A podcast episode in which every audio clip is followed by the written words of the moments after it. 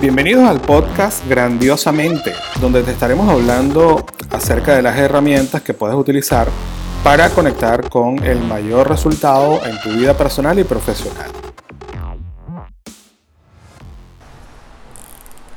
Hola, buenos días, ¿cómo están? Espero se encuentren súper bien. Yo una vez más complacido con tenerte acá en este espacio donde quiero compartir contigo varios elementos y entre ellos quiero hablarte acerca de cómo funcionan los biorritmos, ¿ok?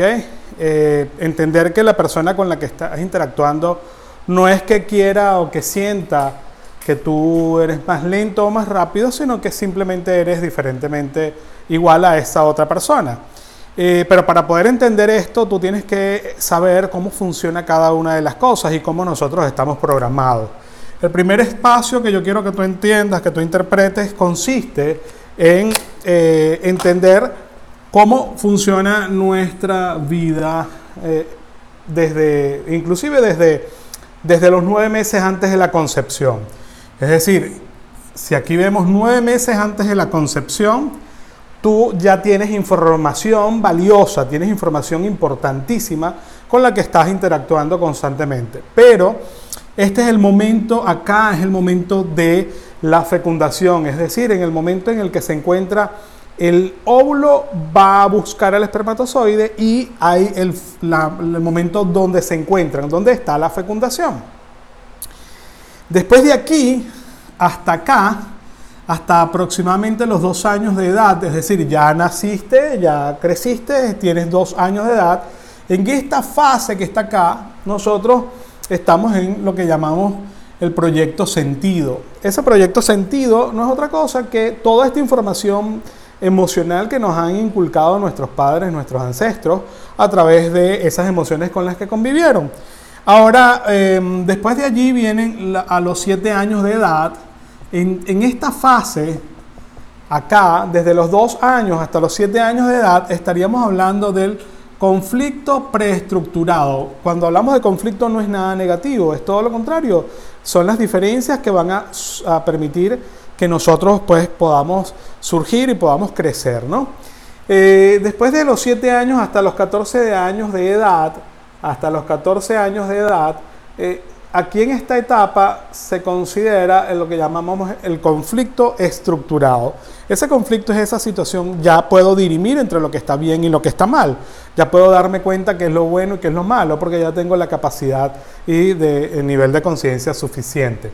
Pero después de los 14 años de edad es cuando ya viene lo que llamamos el conflicto desencadenante. Ya nosotros comenzamos a hacernos dueños de nuestros actos y comenzamos a desarrollar las habilidades y las destrezas para eh, ser capaces de estructurar. Pero todo esto tiene un sentido si, solo si entendemos que eh, somos diferentemente iguales. Mira cuánta información tenemos allí.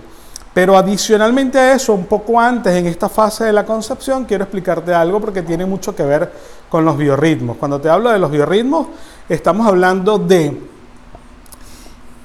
el espermatozoide en el tracto reproductivo de la hembra, de la mujer, puede estar un mayor de 72 horas con suficiente vitalidad y motilidad y movilidad dentro del del tracto reproductivo, es decir, mientras el óvulo va en la búsqueda de ese espermatozoide. Pero puedes fecundar desde el minuto 1 hasta la hora 24. Vamos a suponer esta persona, ese espermatozoide fue suficientemente hábil, suficientemente rápido para llegar en el lapso de las 24 horas, primeras 24 horas en el tracto reproductivo.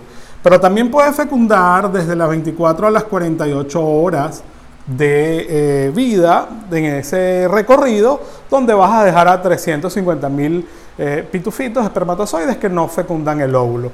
Y luego hasta las 72. ¿Qué pasa? Esa persona que tú ves ah, en tu ambiente, en tu entorno cercano o lejano, que tiene una velocidad importante, que quiere hacer las cosas rapidísimo, vámonos para la playa, quiero hacer esto, quiero hacer aquello, quiero mejorar, esa persona seguramente fue fecundado entre un minuto y 24 horas de vida en el tracto reproductivo, corrió mucho más rápido, fue muy ágil, fue muy veloz, el óvulo lo percibió como apto para ser fecundado, para ser parte de él, no lo expulsó y si no lo expulsó, pues se viene a dar el proceso de gestación, el desarrollo embrionario. Pero luego también tenemos una persona que es un poco más lenta, un poco más pausada, un poco más tranquila, que puede estar fecundada entre la hora 24 y la hora 48. Problema está es cuando tú no es que, no es que sean eh, distinto, que sea más lento de aprendizaje ni que sea más bruto que el otro, sino que tiene un biorritmo, y aquí, aquí quiero hablar de, del biorritmo, que tiene un biorritmo distinto a ti, distinto al otro. Luego tenemos 48 horas hasta las 72 horas, donde la persona es un poco más lenta, un poco más pausada, eh, con, con una lentitud en el proceso de aprendizaje, pero no tiene que ver con el coeficiente de inteligencia, este, sino que tiene que ver con el coeficiente, eh, con el biorritmo de cada una de las personas. Esto te lo digo para que no etiquetes, no juzgues, no critiques a aquellas personas que no captan la información de manera tan rápida quizá como tú lo quisieras hacer. Eso sobre todo orientado a los equipos de trabajo.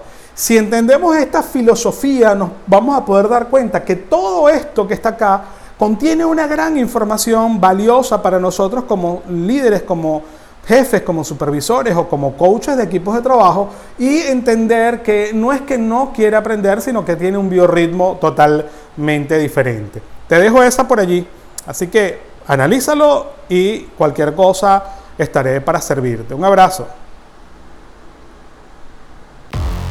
Muchísimas gracias por llegar hasta el final de nuestro podcast grandiosamente y recuerda seguirnos por nuestras redes Ángel Rodríguez Mol, M-O-L al final, en todos los entornos sociales. Así que espero que sea de provecho para ti y lo pongas en práctica de inmediato.